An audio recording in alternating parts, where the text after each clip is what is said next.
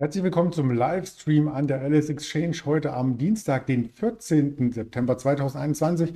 Mein Name ist Andreas Bernstein von Traders Media GmbH und wir möchten direkt nach dem Intro auf den DAX schauen und auf spannende Einzelwerte, die sich im Markt durch Kursveränderungen hervorgetan haben.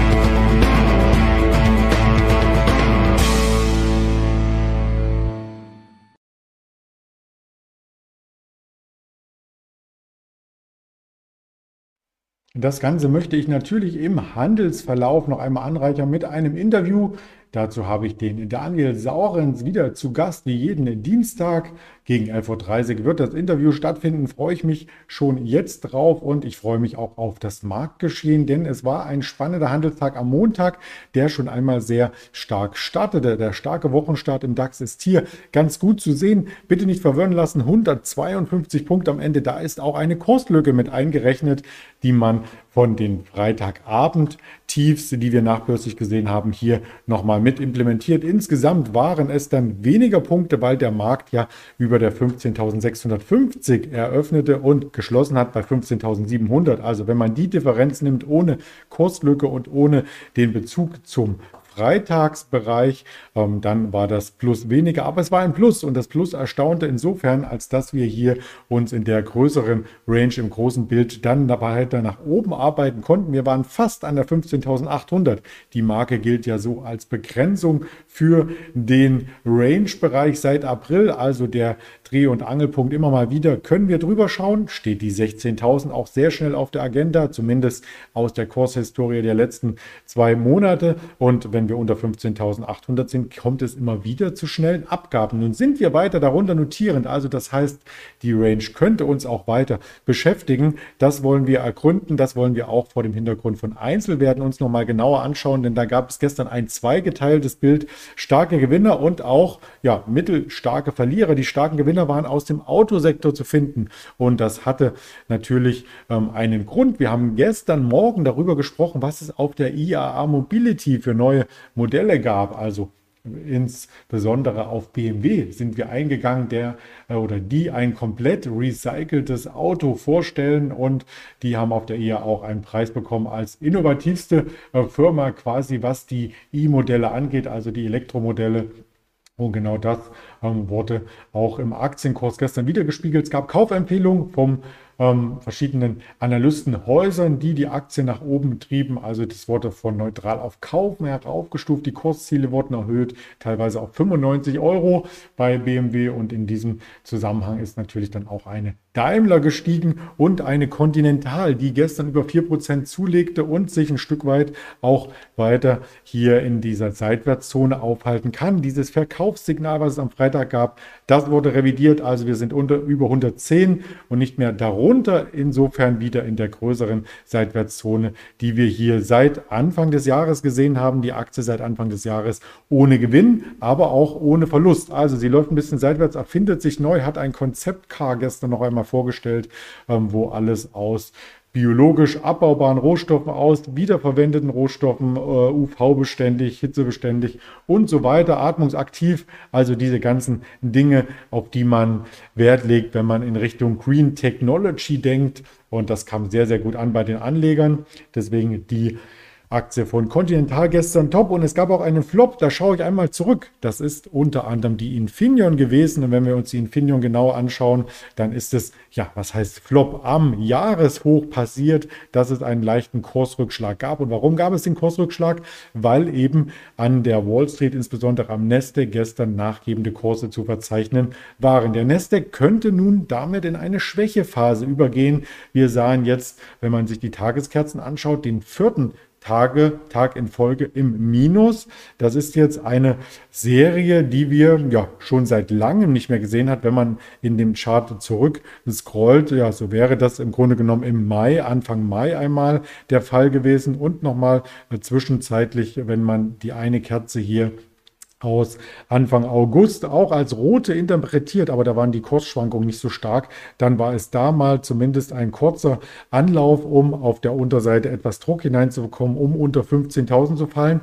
Das könnte auch wieder jetzt drohen, wobei die 15.000 noch etwas weiter weg ist. Davor haben wir eine Aufwärtstrendlinie, die es vielleicht zu testen gilt im Nasdaq. Und da war eine AMD schwächer, da war eine Intel schwächer und deswegen auch eine Infineon im DAX schwächer. So schließt sich das Gesamtbild. Wir wollen auch auf den Fear and Greed Index wie jeden Morgen schauen. Der ist weiter zurückhaltend, hat zu gestern ein paar Punkte zugelegt, drei an der Zahl ist quasi an der Schwelle vom neutralen Bereich zum ängstlichen Bereich. Und das hat unter anderem die Angstgründe. Die kommt nämlich aus China vornehmlich. China will die Zahlungs-App von Alibaba offenbar zerschlagen. Das ist erstmal nur ein Medienbericht. Der entstand in der Financial Times, aber China, wissen wir ja aus der Vergangenheit, hat sich zum Ziel gesetzt, zu große Technologiekonzerne dann immer weiter aufzuspalten. Teile von Alipay, das ist also der Zahlungsdienst des Onlinehändlers Alibaba, sollen komplett abgespalten werden. Und genau diese Meldung hat gestern auch belastet und man kann gern noch einmal ins Detail hierauf eingehen. Ähm, das Ganze gehört ja Jack Ma, dem Gründer von Alibaba, der auch schon immer mal, ja, der war mal kurz von der Bildfläche verschwunden, hat sich auch mal kontrovers geäußert zur politischen Partei, war dann kurz ja, out of the box ähm, oder wie man das nennt und ähm, ja, kam leicht geläutert zurück. Das kann aber Nachwirkungen haben auf die Geschäftsbeziehung zwischen kommunistischer Partei und Unternehmen, die ja sehr eng sind in China. Also die Politik hat da enormen Einfluss. Die Kreditgeschäfte sollen letzten Endes in Daten äh, wiedergespiegelt werden, die unabhängig von der Alipay-App äh, verwaltet werden und die teilstaatlich hier quasi eine Auskunftsdatei bilden. Ja, so heißt es quasi aus dieser äh, Mitteilung, aus diesem Medienbericht. Und das eine ist eben das Geschäft mit Kreditkarten und das andere sind eben dann die Daten und das soll so ein bisschen gesplittet werden. Seit Monaten geht die chinesische Regierung gegen verschiedene Unternehmen vor, gegen Imperien sozusagen. Und der chinesische Milliardär, also er ist einer der reichsten Menschen der Welt, auch äh, Jack Ma, der kommt da natürlich unter Druck. Und er hatte schon vor einigen Monaten die Arndt Group, und zwar war das im Herbst, ähm, als ein Doppellisting hier angedeutet. Ähm, das ging schief, also Innovationen wurden ausgebremst. Das Börsendebüt in Shanghai und Hongkong gleichzeitig ist gescheitert. Es gab einen enormen Abschlag damals schon. Die Regulierung trifft also insofern nicht nur Alibaba oder Alipay, sondern auch die Arndt Group. Die soll nun in eine Finanzholding umgewandelt werden, so ähnlich wie eine Bank. Und da steht sie dann Aufsichtsbehörden, strengere Auflegen, Auflagen, sie muss mehr Liquidität bereithalten und, und, und. Also deswegen chinesische Unternehmen momentan gar nicht so gefragt bei den Anlegern. Und da sie auch in New York teilweise gelistet sind an der Nasdaq, wirkt sich das auch auf das Verhalten dort aus. Die Aktie ist also schon länger unter Druck. Wir haben hier die Alibaba Group Holding einmal dargestellt im langfristigen Zeitablauf und da lassen sich mehrere Abwärtstrends einzeichnen. Ein Aufwärtstrend, ja ganz schüchtern vielleicht aus den letzten beiden Wochen, aber mehr eben auch nicht und der Aktienkurs in Euro, auch den möchten wir hier nachreichen. Heute am Morgen auch etwas unter Druck, weil eben die Meldung gestern Abend erst über die Ticker kam, am Nachmittag vornehmlich und sich jetzt erst richtig auswirken kann. Also 138 Euro bei Alibaba. Ich bin gespannt, wie das weitergeht und ob auch die Tiefs aus dem August jetzt nochmal getestet werden und ob sie, wenn sie getestet werden, dann auch halten. Wir halten viel von unserem Bundesbankpräsidenten übrigens, dem Jens Weidmann. Der spricht gleich 9.35 Uhr und wird sich sicherlich auch zur EZB-Zinssatzentscheidung letzte Woche und dem weiteren Vorgehen, was die Richtung Tapering und Rückkehr auf ein Normallevel bei den Anleihenkäufen angeht, äußern. Er hat dazu immer eine spezielle Meinung, die er auch haben darf und soll. Wir sind gespannt, was er dann dazu sagt. Das könnte Impulse für den Euro-US-Dollar geben. Und am Nachmittag gibt es Impulse für den kompletten Aktienmarkt mit den Verbraucherpreisen 14.30 Uhr, die so ein Stück weit auch auf Inflation hindeuten oder nicht. Sie sind etwas schwächer erwartet. Also 14.30 ganz wichtig, 14.45 noch einmal wenig wichtig, aber auch wichtig, der Redbook-Index aus den verschiedensten Kaufhäusern, die Zusammenfassung äh, der Umsätze dort aus den USA. Dann geht der Wall Street-Handel ohne weitere äh, News dann aus Sicht des Wirtschaftskalenders am Nachmittag vonstatten.